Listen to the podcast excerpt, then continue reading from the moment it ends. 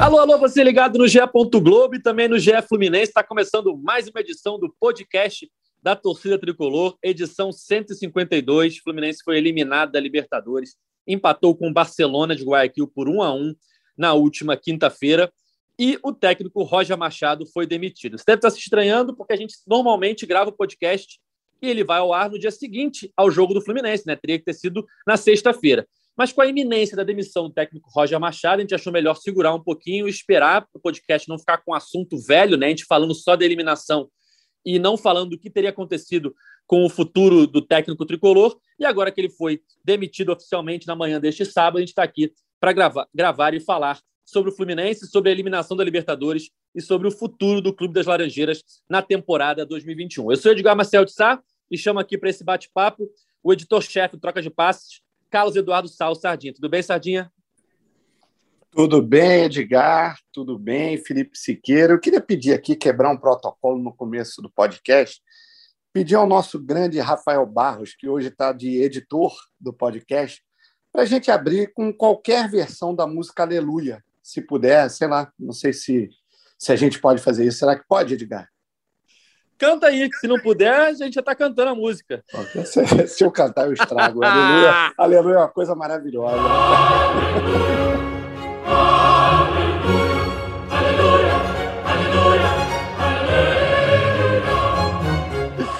Ai, ai. A torcida tricolor estava impaciente, né?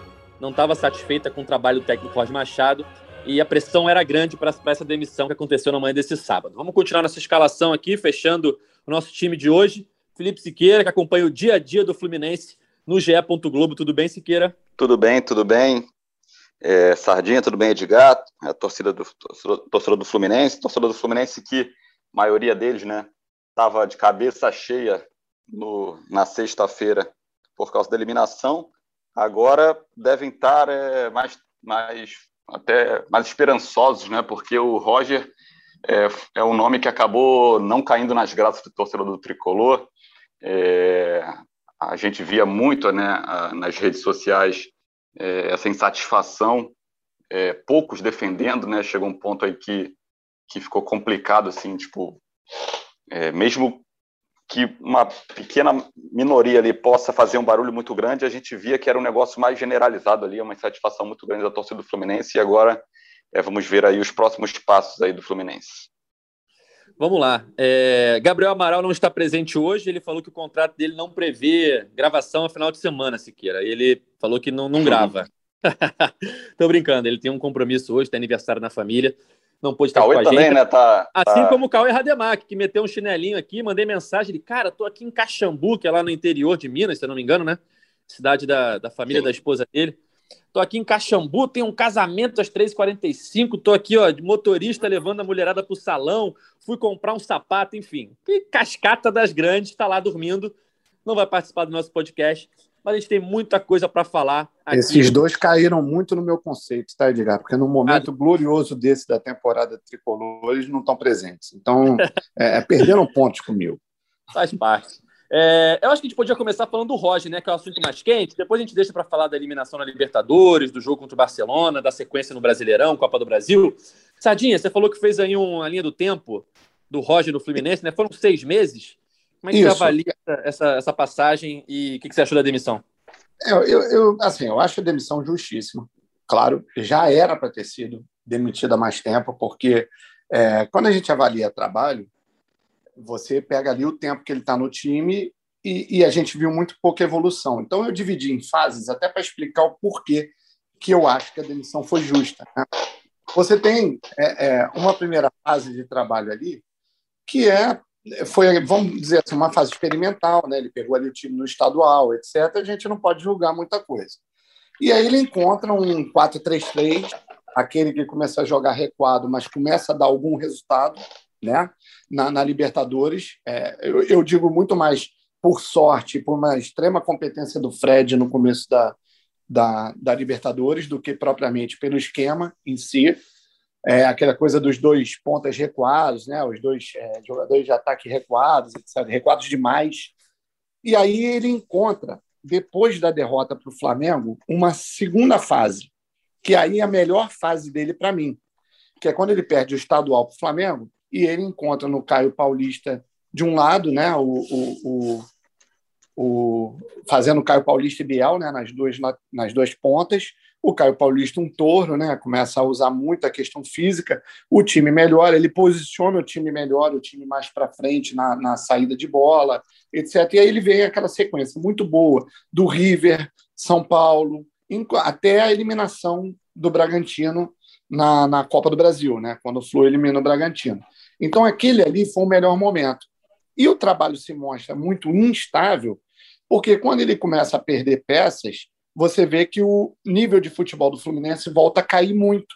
E aí vem essa terceira fase, quando ele faz esse, esse novo 4-3-3 aí sem o Caio Paulista, ele testa o Iago nessa posição, que, na minha opinião, foi até um acerto, que ele demorou né, para ter, porque o Iago também fisicamente é um cara que entrega muito, e a gente viu, por exemplo, no jogo contra o Inter, uma boa partida do Fluminense. Assim como, apesar de não ter uma intensidade muito grande, o Fluminense fazia uma partida razoável no primeiro tempo contra o, o Barcelona de Guayaquil. Só que perde os jogadores, perde o Ganso primeiro, depois perde o Iago, e o time definitivamente desmonta. Por quê? Porque não tinha opções. Essa passagem dele acho muito ruim. Algumas coisas que ficaram óbvias, na minha opinião. Por exemplo, sempre a demora para me, mexer, mexidas muito contestáveis. É, exemplo, ele queria muito abrir mão do André, né? ele fez opções muito equivocadas, na minha opinião. O André hoje mostra que talvez seja é, no nível dos outros dois ali, do Iago e do Martinelli. Né? Então não poderia abrir mão, ele é muito melhor do que os outros que estão na reserva, ou até do que o Hudson, que está fora. É, insistia demais, tempo demais com o Nenê em campo. Eu não sou contra o Nenê no time. Eu sou contra o Nenê tempo demais. E aí, quando ele, ele vai para o outro lado, ele radicaliza. Né? Ele radicaliza para o outro lado. Tipo, é, é, se o Nenê servia tanto para ele, por que, que de repente passou a não servir mais a ponto de virar terceira opção? Entendeu? Então isso mostra que ele não tinha confiança no, no, no ele não tinha é, não tinha certeza do trabalho dele, entendeu? E ponto bom, ele tinha alguma visão na saída dos jogos, ele armava o time de uma forma competente às vezes contra o adversário, mas ele se perdia no decorrer da partida, na hora de substituir, etc. Entendeu? Eu acho que é por aí, a, a, a, assim um resumo do trabalho dele. Siqueira, você acompanha o dia a dia tricolor como é que foi a sexta-feira? Como é que foi o sábado de manhã? O que você tem de informação para a torcida aí que estava esperando a demissão e ela veio, né? É, pois é, né? A torcida estava nessa ansiedade aí pela demissão. Né? A torcida, boa parte da torcida já cobrava até antes. E aí, com a queda na Libertadores, acreditavam que ia ser nessa sexta, né? Mas passou essa sexta inteira ali sem muitas notícias. É, o Fluminense acabou não se reunindo mesmo fisicamente. É, né, na sexta para bater esse martelo. A, a, gente também entende também que o futebol do Fluminense né, fica também muito centralizado ali com, com o Mário. É, e aí, na noite, da, já na noite da sexta-feira, o Mário teve essa, decidiu ali, tá, provavelmente ali, entrou em contato com, com o pessoal ali da cúpula do futebol e pela demissão e comunicaram ao Roger e o, e o anúncio foi oficializado neste sábado pela manhã. É, o Sardinha o, já deu uma pincelada geral assim do trabalho do Roger, é, concordo bastante aí com, com a análise dele. Eu acredito que o Roger acabou é, perdendo a mão ali do trabalho de um tempo para cá. E a gente aqui, principalmente na imprensa, né, a gente sempre cobra do futebol brasileiro, né, que deem mais tempo para os técnicos trabalharem, tenha mais segurança. Eu, eu, já falei em outras vezes assim, de, de o treinador pelo menos ter uma temporada. Mas tem alguns momentos que você vê que não adianta insistir, é ficar dando murro em ponta de faca. Assim, tipo, você vê que o trabalho não, não está evoluindo e está piorando até na, na, na real e não tem muito para não tem muitas perspectivas melhores. E eu acho que foi nesse ciclo assim que, que nessa espiral negativa que o trabalho do Roger acabou entrando. É, o Fluminense chegou a ter um bom momento ali, e aí o melhor momento recente foi ali que teve uma vitória sobre o Flamengo, jogou bem contra o Ceará, aí ganhou do Cerro no jogo de ida, e depois dali nada mais. É, foram aquelas três derrotas seguidas, a classificação com o Criciúma, sobre o Criciúma na Copa do Brasil, mas jogando mal, é, aquele jogo de volta contra o Cerro também jogando mal, e esses últimos três jogos, então, é, últimos quatro jogos, né, é, é, muito ruins, né. Nesses dois, dois, últimos jogos, ele tenta uma mudança, né, é, bota o André, adianta o Iago, começa a funcionar, mas é, demorou muito, né, ele demorou muito para tentar alguma coisa. Você via, todo mundo via que estava muito claro que o time do Fluminense não estava rendendo do, do, formato que estava jogando. Desde que o Caio Paulista saiu, é, o time perdeu muito a capacidade ofensiva e também na, na recuperação ali na é, para dobrar ali a marcação na lateral. É, e, e, ele não mexia, ele não mexia, ele insistia nas mesmas peças, na mesma formação. E, e acho que pesa muito isso, assim, dele demorar a, a, assumir as coletivas também, né? Eu acho que ele ele sempre dizia não, não, o modelo está funcionando sim. É, é, acredito que tivemos mais sucesso que insucessos. Então, acho que ele acabou demorando a perceber os próprios erros ali no, no, no comando e insistindo muito. E aí você vê que não tem muito. Eu não via, eu não conseguia realmente ver o Roger conseguir sair é, desse, desse problema que estava no, no, Fluminense. E eu também sentia o Roger também muito desanimado. É, ele é um cara que tem uma identificação né, com o Fluminense, ele foi autor de gol de título né, da Copa do Brasil em 2007 pelo Fluminense, a torcida do Fluminense sempre teve um carinho com ele. Mas é, de um tempo para cá, é, principalmente eu acho que daquela manifestação que teve lá no, no, no CT, ele ficou muito incomodado, ele ficou chateado, ele considerava injusta a pressão tanto da torcida quanto de, de parte da, da, imprensa e da mídia especializada ali de Fluminense é, em cima do trabalho dele, principalmente como ele estava avançando aí na, nas competições mata-mata. Antes ali o Fluminense ainda estava no, no, meio da tabela do Brasileirão, agora está muito ameaçado na, perto da zona de rebaixamento. E isso eu acho que abateu ele. E aí abateu ele, acaba afetando é, inevitavelmente na qualidade do trabalho, é, acaba afetando até no anímico do time, né? O, o, líder, né? O líder da equipe, o treinador, às vezes no vestiário não consegue passar aquela energia, aquela vitalidade para o time entrar em campo mais motivado. Acho que isso aí também foi um, ingrediente que nessa espiral negativa, como eu classifiquei do, do Roger no Fluminense.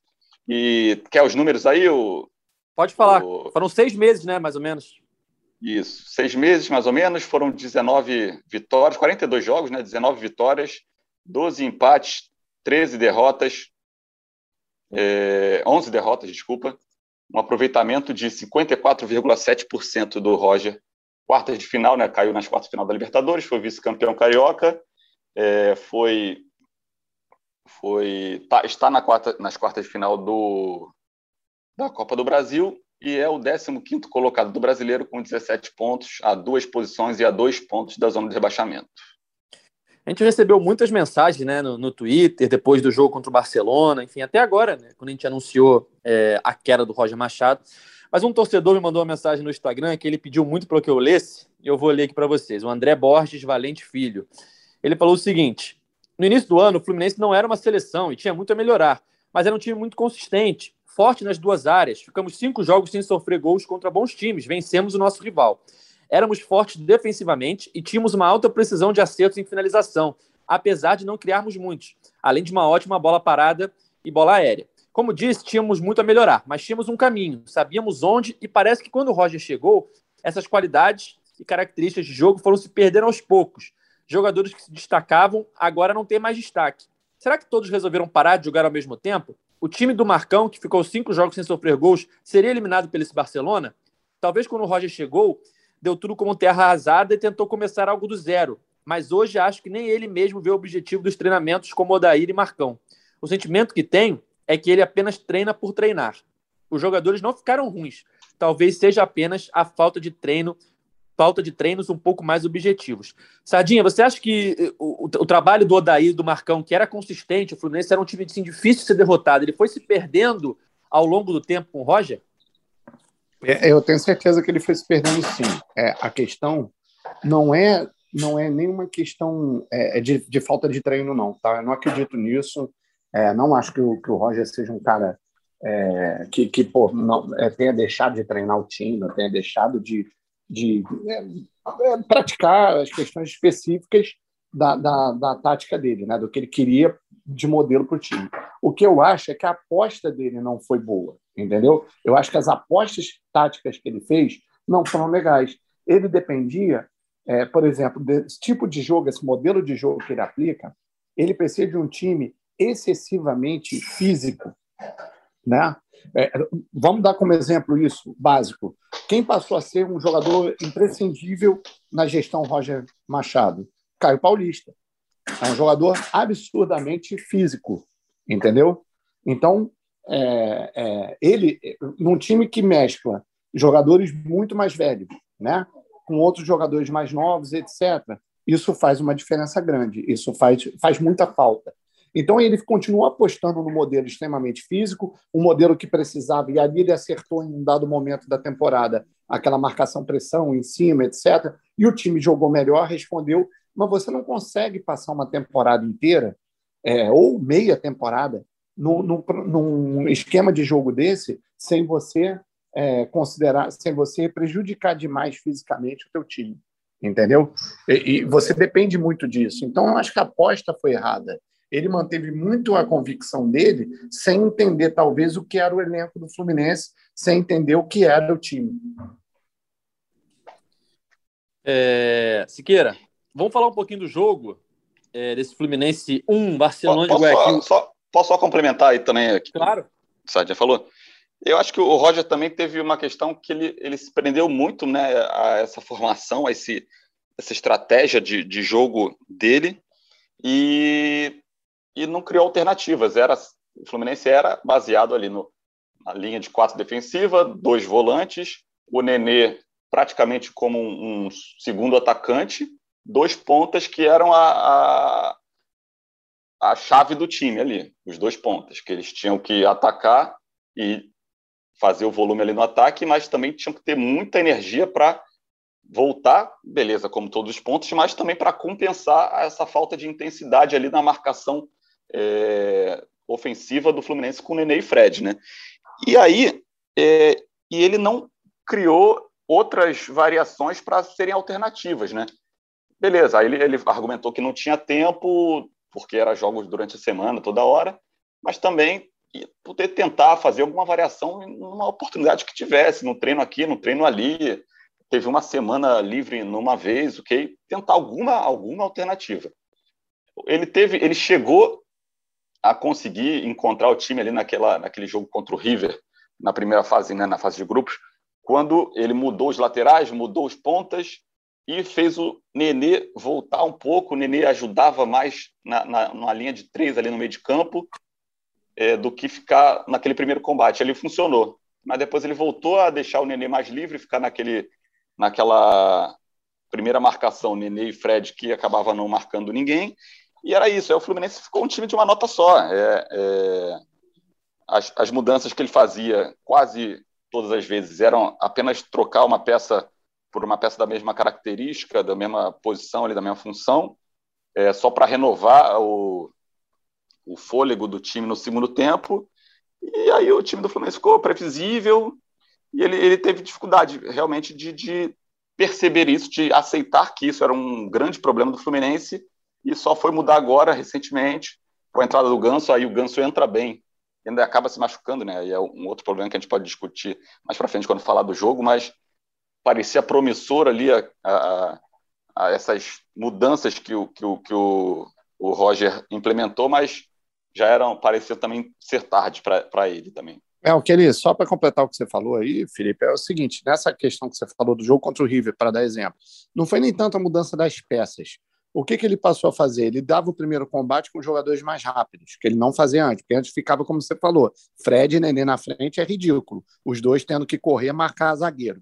E ele recuava um pouquinho, Fred e um pouquinho o Nenê, são caras muito inteligentes, sabiam preencher espaço ali no meio, atrapalhando a saída de bola do adversário. Então ele ficava com jogadores rápidos na frente, como Caio Paulista, como Luiz Henrique, ou Biel, né, quem fosse, ali marcando a saída de bola, atrapalhando, e o, e o Fred e o Nenê um pouquinho mais atrás, fazendo uma linha mais atrás, ocupando espaço com inteligência. Isso, ele se deu bem, ganhou. Ele perde isso quando ele perde um time físico, né? Quando ele perde jogadores mais físicos como o Caio. E aí ele decide agora na reta final que muita gente equivocadamente, ah, finalmente mudou o esquema, foi para 4-4-2. Não, ele não foi para 4-4-2. Olha o mapa de calor do Iago. O Iago virou o ponta do lado esquerdo, ele virou a função do, do, do Luiz Henrique, a função do Biel. Na verdade, a função do Biel ali na esquerda. Foi o que o Iago foi fazer. Como ele fisicamente é um cara muito forte, né? Ele passou a fazer aquela função ali do lado esquerdo. Foi simplesmente isso. Ele, em nenhum momento, ele mudou o esquema ou a característica. Ele mudou a forma de marcar,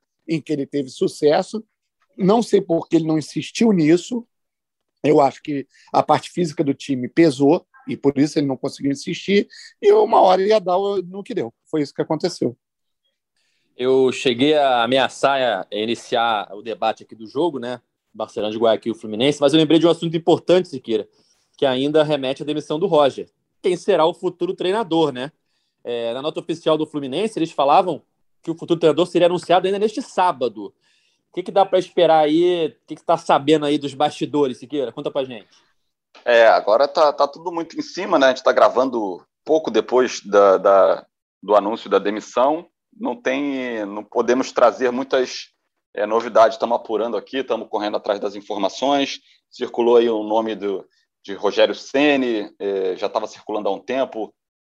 Vamos tentar confirmar. É, a nota é, é, bom a gente ressaltar. Sempre que o Fluminense demite o técnico, tá, bota lá que o é, sempre imediatamente na nota tá dizendo diz que o Marcão vai assumir, mesmo que interinamente e tal. Nessa nem teve citado o nome do Marcão. Acredito que o Marcão vai comandar no Atlético Mineiro contra o Atlético Mineiro já que está muito em cima, mas é um sinal aí de que o Fluminense realmente pode estar procurando alguma coisa além do, do Marcão auxiliar de, de sempre ali, essa bola de segurança. É... Aí fizemos também uma enquete aqui, né? Quais são as opções, é. Siqueira, na enquete? É... Vamos lá. Aqui, ó, vamos já dizer no, no ranking aqui. O Marcão está liderando com. Está empatado, empate técnico. Marcão e Rogério Senna aqui. Aí a gente botou duas opções de outro, uma de outro de preferência estrangeiro, que está em terceiro, Muita gente pedindo o Vovodia, que está no, no, Fortaleza. Thiago Nunes está em quarto aqui com 11%. Cristóvão Borges, Dorival Júnior, Thiago Largue muito atrás. E, e, a última opção, outro podendo ser brasileiro. Então, para dar um panorama aí da, da, do humor da torcida do Fluminense nesse momento. Sardinha, qual que é a sua opinião? O que você acha que seria a melhor opção para o Fluminense nesse momento? Apostar no Marcão durante um tempo, já trazer um outro treinador, um estrangeiro, um Dorival Júnior que está um tempo afastado? O que, que você acha? Olha, é, eu, eu, eu, acho, eu acho perigoso a, a questão estrangeiro. Eu, eu quero muito que o Fluminense contrate um técnico estrangeiro para começar a temporada que vem, porque eu acho que o, o, o, estrangeiro ele precisa desse tempo de adaptação. Você colocar ele numa numa no meio de temporada, numa situação que o Fluminense vai viver um caldeirão, né? Tá numa posição ruim no Brasileiro, vai enfrentar um Atlético Mineiro agora, pô, o adversário mais difícil a gente podia escolher para a Copa do Brasil, a gente conseguiu ser sorteado. Então, é, eu acho que botar um estrangeiro agora é um, um, um, risco muito grande. E eu tuitei uma coisa assim que saiu a notícia do, do Marcão, eu tuitei um negócio é, sobre o, o, o, discurso sobre o Marcão, não sobre o Roger, eu tuitei um negócio sobre o Marcão, que é o seguinte: vamos pensar nas duas últimas temporadas, quando o Marcão entrou né, naquele esquema bombeiro. Tá? Ele entra logo depois da saída do Oswaldo de Oliveira, mas o Marcão, rapidamente, o que, que ele faz? Ele retorna o time para o estilo do Diniz. Não sei se vocês lembram disso. Ele, o time queria isso, né? seguir jogando no padrão Diniz, e o Marcão sai daquele mês terrível do Oswaldo de Oliveira e volta o time com um padrão que já era montado, uma ideia de jogo que já era montada pelo Diniz. No ano passado, uma coisa parecida. Ele herda o time do, do Odair, que já tinha um padrão e uma ideia de jogo. Entendeu? Então, beleza. O, o que, que o Marcão fez? Ele seguiu duas ideias já pré-concebidas, etc, etc. O que eu acho temeroso agora é que ele pega uma zona de time. Né? O, o, trabalho do Roger, na minha opinião, entrega o time completamente perdido em termos táticos, em termos técnicos. Tá? E aí o trabalho do Marcão é, talvez seja o maior desafio da carreira do Marcão nessas, é, vamos dizer, essas funções de bombeiro, de assumir o time. Talvez seja o momento em que ele vai ser mais testado. E aí, assim, eu tenho minha dúvida. Quando eu digo minha dúvida, não é duvidar da capacidade do Marcão, é, é simplesmente ter que ver, né, como é que ele vai reagir numa situação que é assim bem mais difícil. Então eu talvez fosse numa bola de segurança. Eu acho o nome do Dorival Júnior um ótimo nome para esse final de temporada. Entendeu? Porque também. é um cara com experiência, é um cara que, que sabe entrar em situações de, de emergência, vai saber falar a língua dos jogadores, vai entender o que é o elenco do Fluminense mais rápido, que talvez um estrangeiro não entenda de cara, entendeu? Mas eu acho que tem que ser por aí. Eu iria talvez num Dorival Júnior mesmo, seria meu nome de aposta nesse momento. Eu gosto o Fluminense também. pode estar, tá, o Fluminense pode estar tá nessa procurando um novo técnico, porque agora tem essa questão da regra, né, de, de ter só, só pode depois de demitir só pode ter mais um, né?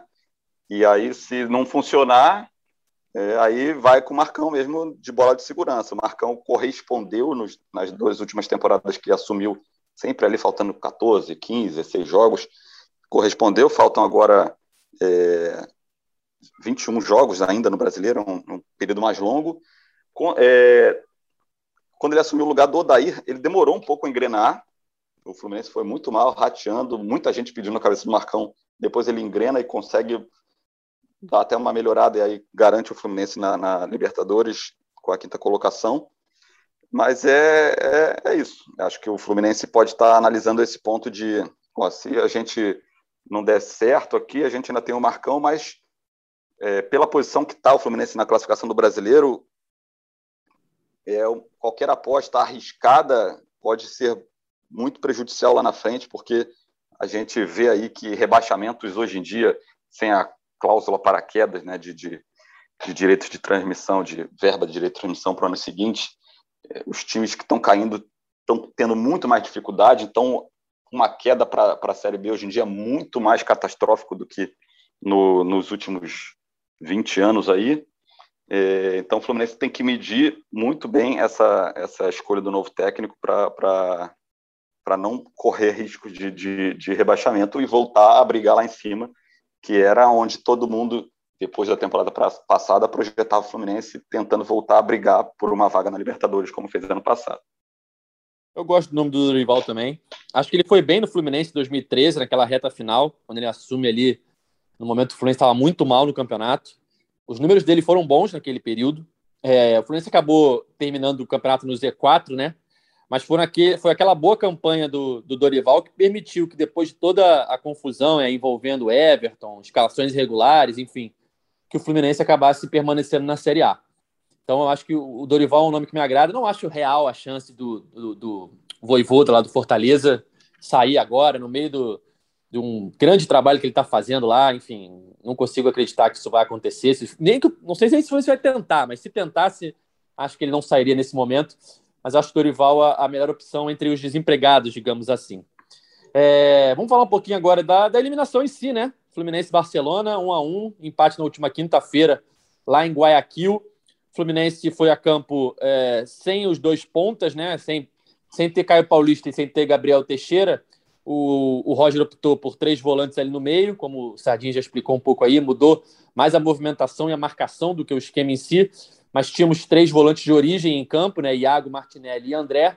É, o Ganso, ali foi a grande surpresa na criação das jogadas, e no ataque, Luiz Henrique e o Fred. O Fluminense fez um jogo até certa forma bom, né? É, faltou intensidade, mas isso já falta um tempo, mas o Fluminense controlou o jogo, digamos assim, teve boas finalizações no primeiro tempo. O Barcelona parecia estar esperando, né, jogando com o resultado embaixo do braço, com o regulamento. É, primeiro tempo teve um bom chute do Luiz Henrique, ele quase fez um golaço de fora da área. Samuel Xavier tem uma boa chance dentro da área. Fred também tem uma boa finalização cruzada.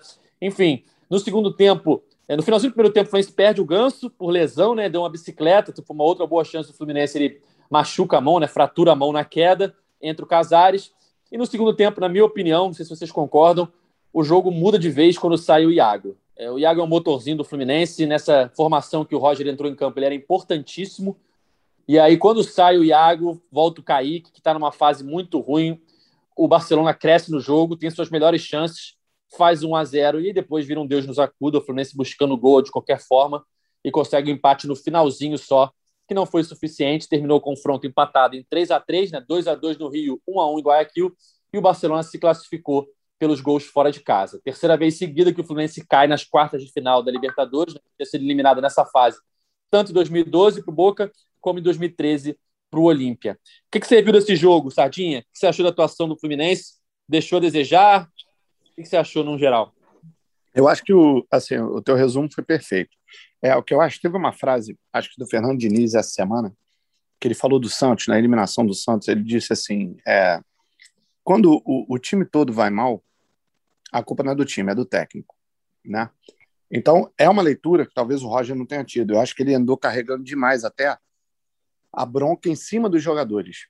Ele muitas vezes falava em erros técnicos, né, específicos, etc. Acho que tirando muito a parte dele, né, uma culpa que, que é dele. Que, porque quando você vê muitos jogadores caindo de produção, e isso que aconteceu com o Fluminense, você tem inúmeros jogadores que caíram de produção, e aí nós podemos incluir até o Martinelli, podemos incluir o Kaique, podemos incluir o Fred, o Nenê, tem uma lista, né, de jogadores que, que caíram de produção. Isso, gente, não, não tem. O, o, jogador cai de produção por algum motivo. Provavelmente um esquema tático, provavelmente é, a parte física, né? Também influencia aí em conjunto, mas é muito ligada, muito ligada ao trabalho do técnico. O Fluminense que entrou em campo contra o Barcelona de Guayaquil já era um time assustado, já era um time pressionado, né? Por tudo que estava acontecendo no, no, em volta, nos últimos jogos, etc sabia da, da questão do resultado. A gente perdeu essa vaga no Maracanã. A gente não perdeu essa vaga em Guayaquil, né? Perdemos no Maracanã num, num, num, num trecho de jogo de um time que está abalado. Você pode ver claramente, o Fluminense dominava o jogo. O Fluminense ganhava de 1 a 0 sem o Barcelona ameaçar. E se você pegar até o fim do jogo, as duas ameaças do Barcelona foram os dois gols. Um lance bobo de pênalti, né? aquele lance do Nino, e o gol dos caras, que é uma bola sem peso, cruzada para a área que o cara sobe sozinho, é óbvio, o Marcos Felipe falha, etc. Mas é, o Fluminense pagou pelo, pelo, pelo time assustado, pelo time pressionado. Não é, não estava em seu estado normal o Fluminense, o time em geral. E muita gente caiu de, de produção. Não dá para a gente culpar, sair culpando. Ah, a culpa é do Kaique, a culpa é do Fred, a culpa é do Nenê. Cara, eu acho que, por exemplo, o sistema de jogo do Roger, o tempo todo, nunca favoreceu o Fred. O Fred fez o que fez porque o Fred é genial. Eu penso assim, se eu sou um, o treinador do Fluminense e me dão um Fred para eu trabalhar, eu vou parar a pensar assim, pô, eu tenho o melhor, o melhor finalizador do Brasil no meu time. Eu tenho que fazer meu time jogar em função desse cara. Em nenhum momento o Fluminense jogou em função do Fred. Você não pode dizer que, por exemplo, é, como o Flamengo, que a bola chega sempre no Gabigol, chega sempre nos caras da frente, a bola não chegava nunca no Fred. O Fred resolveu um jogo, como o jogo do River Plate, por exemplo, em que ele saiu da área para resolver o jogo. Vocês lembram bem disso, né? O Fred fez um partidaço contra o River Plate, saindo da característica dele, virando garçom praticamente no jogo, dando passes sensacionais, jogando fora da área. Então, isso, na minha opinião, é você tirar o cara da sua característica, né? Você não jogou em função dele. Então, acho que o, o, o, o resultado contra o Barcelona e Guayaquil nos dois jogos é um reflexo de todo o trabalho, de todo o caminhar que o, que o trabalho ganhou no, nos últimos jogos. Então é exatamente isso. E aí, claro, os fatores, o imponderável, né? Que é a, a contusão do Ganso, a contusão do Iago, acabaram, acabaram com o resto de lucidez e o resto de energia que o time tinha. Os substitutos estão fora de. estão, estão fase ruim, estão, estão fora de forma. Você não tinha o, o, o Caio Paulista, você não tinha o Biel, pronto. Aí a salada tá pronta, né? E foram duas, gente... duas rapidinho, Esqueira, de muito azar, né? Aquela lesão que você toma um carrinho e se machuca. Enfim, o Ganso cai numa finalização bonita e, e quebra a mão. E o Iago num lance mais bizarro ainda, que o jogador, o zagueiro foi tirar a bola, chuta a bola, o Iago chega ali para tentar dividir com ele, bota o pé, o zagueiro acaba caindo em cima do pé do Iago. E parece que foi sério, né? Porque ele chega no Rio de cadeira de rodas. Enfim, hum. Siqueira, eu fiquei com a impressão de que o Fluminense perdeu para ele mesmo essa vaga, assim, nas próprias limitações. Porque a gente tinha uma impressão de que o Barcelona era um time bem melhor do que ele se mostrou, pelo menos do que ele mostrou no confronto, né? Não sei o que ele vai mostrar contra o Flamengo. Mas contra o Fluminense, eu não vi o Barcelona mostrar nada demais nos 180 minutos do confronto. Era um time que passou em primeiro lugar no grupo com Boca e Santos, um time que tinha vencido todos os seus jogos é, em casa é, na Libertadores. O empate com o Fluminense foi o primeiro jogo que ele não venceu em casa.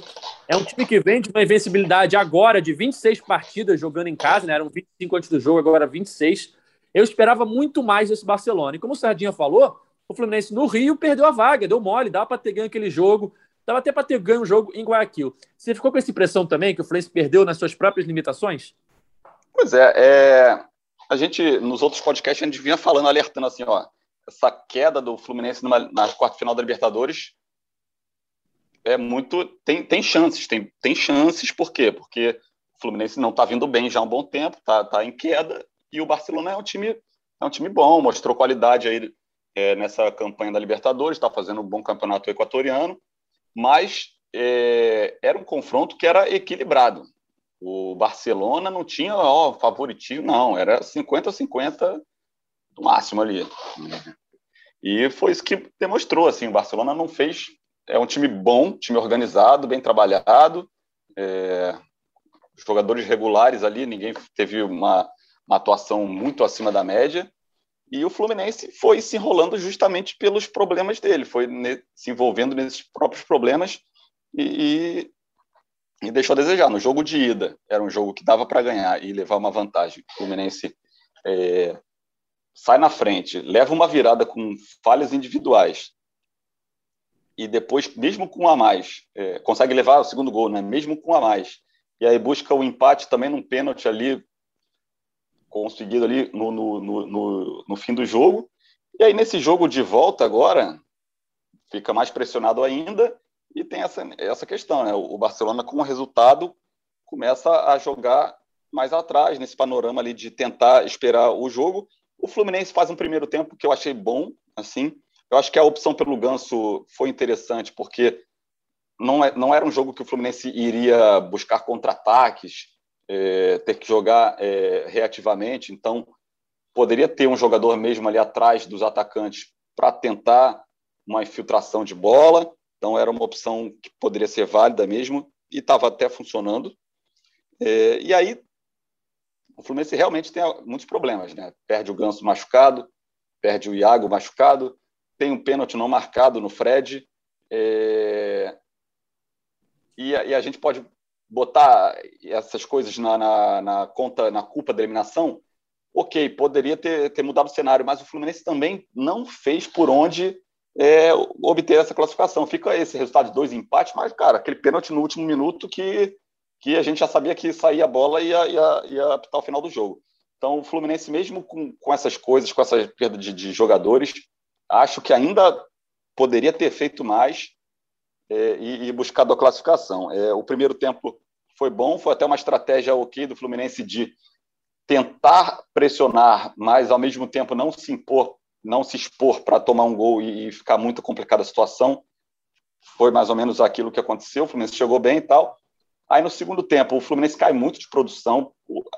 A gente estava até falando que o Fluminense precisava ser mais incisivo no primeiro tempo, mas a gente entendeu a estratégia. Mas no segundo tempo, então, precisava ainda mais ser incisivo, precisava arriscar mais, até se expor mais. E aí o Fluminense perde totalmente o, o esse, poder do jogo ali, é, fica um, um, pouco mais apático. E aí toma o gol. E aí, quando precisa mais do, do, do gol, depois do gol do Barcelona, quem tem mais chances é justamente o Barcelona. O Barcelona chega, o Marcos Felipe faz uma boa, uma defesa muito boa, quatro minutos depois do gol. Depois tem uma, um outro lance já nos minutos finais que o Barcelona sai tabelando e entra na cara do gol. O gol que o, o Barcelona faz é um gol que o Fluminense tomou diversas vezes nessa temporada. É uma bolazinha ali na, na em frente a ali entre a primeira e segunda linha ali que dá uma cavadinha por trás da defesa e aparece alguém num facão. O Fluminense não aprendeu a marcar isso, impressionante. É um, aconteceram cinco, seis gols assim na temporada. Tem um gol do Santa Fé idêntico, né? idêntico. É, não, idêntico. vários gols, assim, impressionante. Olha, que não deram gol e saíram pênalti. na final do Carioca tem o lançamento do Gabigol para Rascaeta. Sim, sim, erros recorrentes é, do, do, Fluminense. O Fluminense não conseguia aprender com os erros. E, e aí ficou essa sensação de que era dava para é, passar desse confronto, né? a gente, um título da Libertadores realmente seria muito difícil nessas condições. A gente vê os outros três times brasileiros estão no nível realmente muito acima. Mas futebol é futebol, a gente, ah, clássico, Fla-Flu ali, o Fluminense poderia arranjar forças para conseguir superar. E aí, depois, numa final, o Santos perdeu a final nos acréscimos do Palmeiras, mesmo sendo muito inferior. Então, fica, fica essa pontinha ali de esperança que o, que o torcedor tinha. Mas, é, apesar de a gente chegar antes da Libertadores e falar, cara, semifinal para esse time é muito longe, acho que é muito acima desse time, vendo os confrontos que o Fluminense teve, é, acho que a, passagem, o grande feito foi realmente passar daquele grupo, mas depois, pelo Cerro, era, o Cerro era muito fraco, o Fluminense tinha a obrigação de passar realmente, e desse confronto contra o Barcelona, era acessível sim para o Fluminense passar desse confronto. O Fluminense tropeçou realmente no, em muitos erros eh, que, que ele cometeu ao longo desses dois jogos para ficar pelo caminho. Siqueira, você tocou num assunto aí do pênalti no Fred, né? É, pedido de pênalti no Fred. Um lance é, bem é, polêmico, né? Nas redes sociais dividiu bastante, muita gente achando que foi, muita gente achando que não foi. É, a própria comentarista de arbitragem na transmissão, né, Nadine, na, na, na Fox, falou que viu o pênalti, na opinião dela. A nossa comentarista aqui, Fernanda Colombo, que estava de plantão no dia também, é, opinou achando que tinha sido pênalti, é, um tranco faltoso ali. O Riveiros claramente olha para o Fred, né, ele larga a bola e vai sobe o corpo do Fred. Mas como a Nadine explicou, é, e até foi um vídeo que eu gravei com ela para o Globo Esporte do dia seguinte, né, o Globo Esporte de, de sexta-feira. É, a, Fernanda, a Fernanda, Fernanda perdão, a Fernanda Colombo, perdão, confundi. A Fernanda explicou no vídeo que eu gravei com ela, é, aquele lance é interpretativo, não é lance para VAR. Ela, na opinião dela, deveria ter sido marcado o pênalti no campo. Mas a partir do momento que o juiz olha e não, não, não entende que foi pênalti, não é tipo de lance para o VAR entrar e opinar, porque foi um lance interpretativo. O que, vocês acharam da, daquela jogada? É, eu acho que, por exemplo, eu acho muito igual a, ao, ao pênalti marcado é, contra o Fluminense, feito pelo Nino no, no, no, Maracanã. Eu digo assim, o nível né, de, de jogada. É, um, é, um, é, é uma jogada tão duvidosa quanto o pênalti marcado contra o Fluminense no Maracanã. Entendeu? É, se marcou aquele pênalti é, contra o Fluminense no Maracanã, deveria ter marcado esse.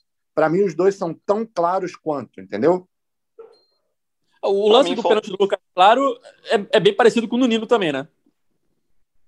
Ah, é parecido, é parecido. Só que eu acho que até foi mais faltoso. O, o do Lucas Claro foi, foi mais assintosa a falta, entendeu? A, a, do, a, do, Nino você tem que parar e ver muito, né? O lance. É, é, esse, esse do Lucas Claro eu achei mais, mais assintosa. Mas esse do, do Fred, eu achei tão pênalti quanto, cara, o do, o do, o do Maracanã, o pênalti do Nino, sinceramente. Eu, eu, eu, acho que deveria ter marcado, mas, repito, não atribuo realmente a desclassificação a isso, entendeu? Eu achei que foi pênalti no Fred ali. É... Claro, um pênalti claro para mim. Pessoal, houve uma divisão ali. Aí, torcedor do Fluminense acha que é pênalti claro, torcedor do, de outros times, muitos, ah, não foi nada tal. Mas eu achei realmente que foi pênalti claro. O, o era o Pinheiro? Era, era o é é? cabeludo, Riveiros. Riveiros, Riveiros. Tirou todas ele, as bolas é, ele, ele, ele vê o cruzamento, ele olha, ele daqui a pouco ele, ele desiste da bola e vai direto no Fred ali. Para mim é um pênalti claro e que, para mim, também o VAR, acho que já em diversas ocasiões já, já interferiu nesses em lances desse tipo. Então, acho que também poderia ter interferido. Eu é, acho o... que, que foi um erro da arbitragem ali sim. E, mas, assim, claro que poderia ajudar o Fluminense a, a obter a classificação, mas, com, como falei anteriormente, o Sardinha também é, não atribui a, a isso a, a, desclassificação do Fluminense. Acho que o Fluminense não não estava fazendo por merecer essa classificação nessas duas partidas. É, o, foi o que a Fernanda falou, né? É, é, o tipo de lance que, na opinião dela, o VAR não tem que se meter, porque é um lance interpretativo ali. Se o juiz viu e achou que não foi, na opinião dele, segue o jogo. Mas é que ela, ela, até ela mesma falou assim: é estranho falar isso, né? Eu acho que foi pênalti, mas eu acho que o VAR também não tinha que se meter, né? É, são, parecem coisas contraditórias, mas o VAR não, não pode entrar em tudo, né? O VAR não entra em qualquer lance do jogo, tem os lances específicos que ele pode entrar. É, e na opinião dela, esse tipo de lance, esse tipo de pênalti, que não é um erro claríssimo, né? É uma interpretação, algumas pessoas acham que foi, até a própria divisão nas redes sociais mostram isso, né? Não é aquele tipo de pênalti que todo mundo acha que foi, ou 90% acha que foi. é um, um, lance duvidoso ali. Tem gente que acha, tem gente que não acha, enfim. Na opinião dela, foi pênalti, mas o VAR, a partir do momento que o juiz interpretou que não foi, não tem que se meter nesse tipo de lance interpretativo. Enfim, era um jogo que mudaria é, é, a partida, né? Tava 0 a 0 ali ainda. O Fluminense podia fazer 1 a 0 e fazer com que o Barcelona tivesse que sair para buscar o empate e aí dar mais espaço para o Fluminense, enfim, nunca saberemos. Esse, o, que... o, o, protocolo do VAR, eu, eu sou muito a favor do VAR, mas o protocolo do VAR precisa ter um aprimoramento, alguma, alguma atualização, né? Um lance, sei lá, pode pedir desafio e aí o árbitro ser obrigado a rever o lance pela imagem, porque às vezes, beleza, ah, é, ficou a interpretação do árbitro, mas o, se o árbitro não viu o lance na hora, interpre... ele interpretou um negócio que ele não viu, sabe?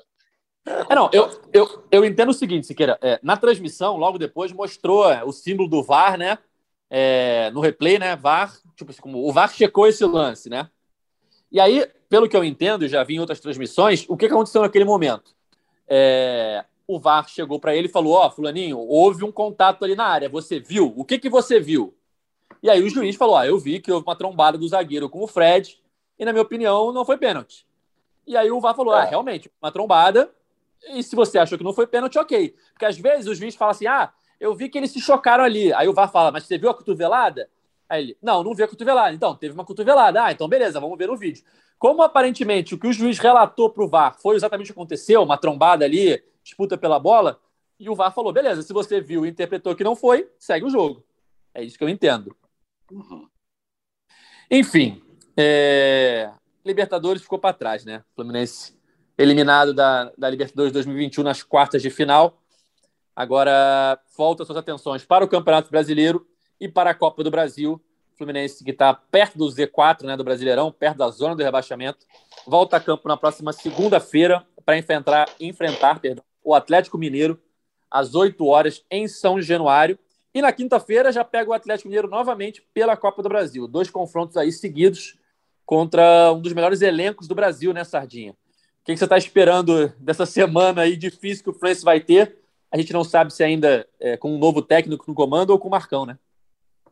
É, semana dramática, né? Só que a gente não sabe, assim, é, é, a gente não sabe como vai ser a reação do próprio elenco, né? É, existe uma grande dúvida, é, eu acho que até o mesmo o Felipe cobrindo o dia a dia, é, muito mais do que eu, eu tenho de informação, o Felipe tem muito mais, mas eu não consigo definir para vocês imediatamente qual o efeito psicológico no grupo do Fluminense essa saída do Roger, porque diferente, por exemplo, do que eu via na época da saída do Diniz, que era claro para mim que o grupo sentiu muito a saída do Diniz na época, né? Eu não sei se o Roger é, gozava dessa desse, desse prestígio todo, entendeu? Junto ao grupo nesse momento. E é aquela coisa assim, o jogador mesmo, é, é, não acredito nessa coisa, o jogador trabalhar para o técnico sair. Não acredito, não, não, não acho que seja nada disso. Mas quando eu acho que o grupo, o elenco, os jogadores, os principais, quando eles param de acreditar né, no trabalho, quando eles param de, de ter confiança total no que está sendo feito, no que está sendo passado no dia a dia, é, a, a, o, o time muda muito. Você vê muitas vezes times terem resultados sensacionais após a queda de um técnico. E muita gente vai julgar os jogadores, né? Ah, vocês queriam que o cara caísse, né? Vocês estavam armando, não queriam jogar nada. Não, muitas vezes não é isso. Muitas vezes é realmente eles não acreditarem né, no que estava sendo passado e de repente os caras voltam a um modelo de jogo que eles confiam mais e o time de repente reage, joga bem. Então, eu digo para vocês assim, com a saída do Roger, óbvio, favorito é o Atlético. Não, não há dúvida nenhuma que o favorito é o Atlético. Mas volta a ser aquela velha frase: jogo é jogado. Entendeu? Então pode acontecer de tudo nesse, nesse confronto aí com o Galo. É, o, o Fluminense chega muito, tipo, chega em frangalhos, né? Justamente para dois confrontos contra um time que talvez seja o time Atlético Mineiro e Flamengo, os times estão jogando melhor nesse momento, né? Então é muito complicado. O Fluminense não tem o Iago machucado, não tem o Ganso machucado, que tinha acabado de virar titular. Provavelmente não vai poder contar com o Caio Paulista. Acredito que o Caio Paulista possa voltar para o jogo de quinta, mas para esse de segunda, acho que ainda não. Gabriel Teixeira. é, talvez ainda também não volte. O Fluminense vai muito em frangalhos, né? Justamente contra um adversário muito forte e também numa fase da Copa do Brasil, é, avançada da Copa do Brasil para o jogo de quinta-feira. É muito complicada a situação do Fluminense. É, é tentar ver se esse choque, né, né numa mudança de comando é, funcione, que se o Marcão, assumindo pelo menos nesse jogo de segunda-feira, consiga encontrar um equilíbrio ali para o time ser competitivo, mas a situação é, é bem dramática para os próximos jogos do Fluminense. E o Arias, Siqueira? Tá regularizado? Pô, eu ia perguntar isso agora, Edgar. Ia falar. Vou pegar no teu pé, Felipe. Informação para torcer do Fluminense. Ainda Já não, ainda não está regularizado, não. E então não dá tempo, né? Do, do pro jogo de segunda-feira, né? Isso, não dá. E só aí só para quinta-feira. É, será uma semana complicada. Vamos acompanhar aí os próximos capítulos no Demora, né? Demora também, tem questão de visto, né, para jogador estrangeiro. É. Não sei se também vai sair logo segunda-feira a regularização dele. Verdade, verdade. Pessoal aí fica de olho no Gé. Globo, Siqueira, Paulinha e Noel vão trazer as informações dessa semana agitada para o Fluminense. Dois jogos contra o Atlético Mineiro futura contratação de um treinador aí, né? E o Arias, a regularização dele, que deve sair em breve. É isso, galera. Vamos chegando ao fim da edição 152 do podcast GE Fluminense, edição de eliminação da Libertadores, edição de demissão de treinador, teve de tudo. É, semana conturbada nas Laranjeiras e as próximas prometem muito mais. É, a gente lembra que o nosso podcast está nas principais plataformas de áudio, só procurar lá por GE Fluminense. A gente está sempre aqui, normalmente, né? no dia seguinte aos jogos do Fluminense, a não ter que ter alguma uma bomba aí, como foi essa iminente série do Roger Machado, que a gente esperou um pouquinho para gravar e trazer as informações atualizadas para a torcida tricolor, tá? É... Chegando ao fim, esse podcast tem a edição de Juliana Sá, a coordenação de Rafael Barros e a gerência de André Amaral. Valeu, até a próxima. Tchau. O Austin para bola, o Austin de pé direito.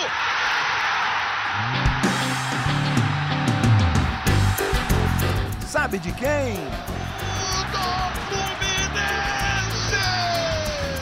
Flusão, do tricolor das Laranjeiras. É o GE Fluminense.